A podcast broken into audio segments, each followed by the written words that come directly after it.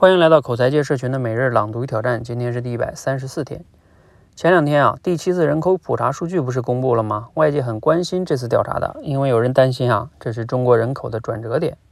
后来调查数据还好，中国人口啊还在缓慢增长。不过这个话题呢，还是启动了。我们看到很多人啊，大声疾呼要让中国年轻人生孩子呀。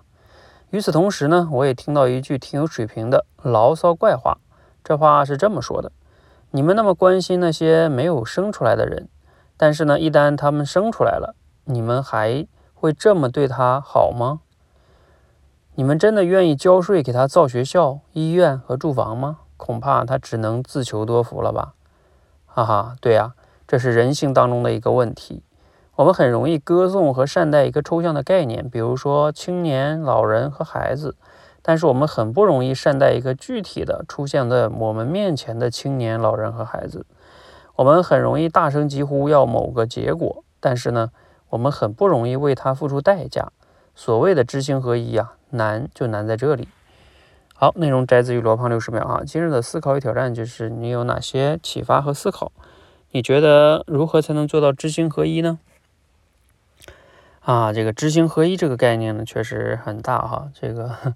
嗯，王阳明先生这个都能写出好几本书来，有很多人在研究这个话题啊，确实不好聊哈。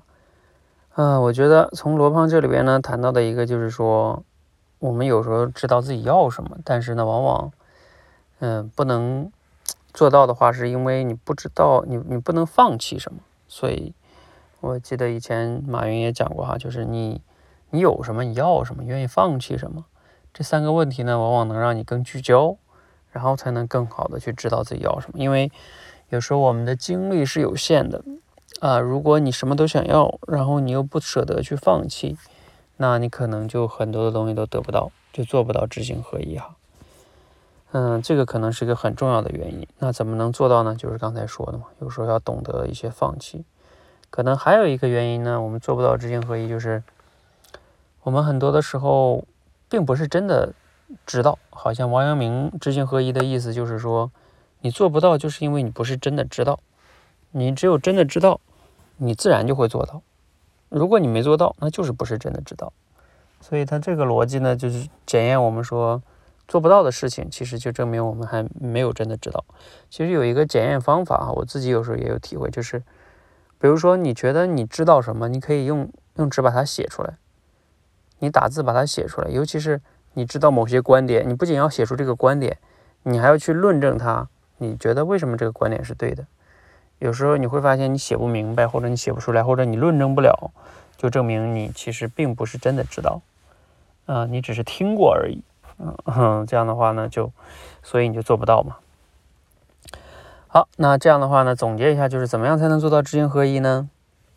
嗯，第一个就是有时候要懂得放弃和聚焦，你才能做到。第二个呢，就是你还是不是真的知道啊，所以更要深度思考，让自己真的知道，你才有可能做到。好，希望对你有启发哈。好，欢迎我们一起每日朗读与挑战，持续的输入、思考、输出，口才会变得更好。谢谢。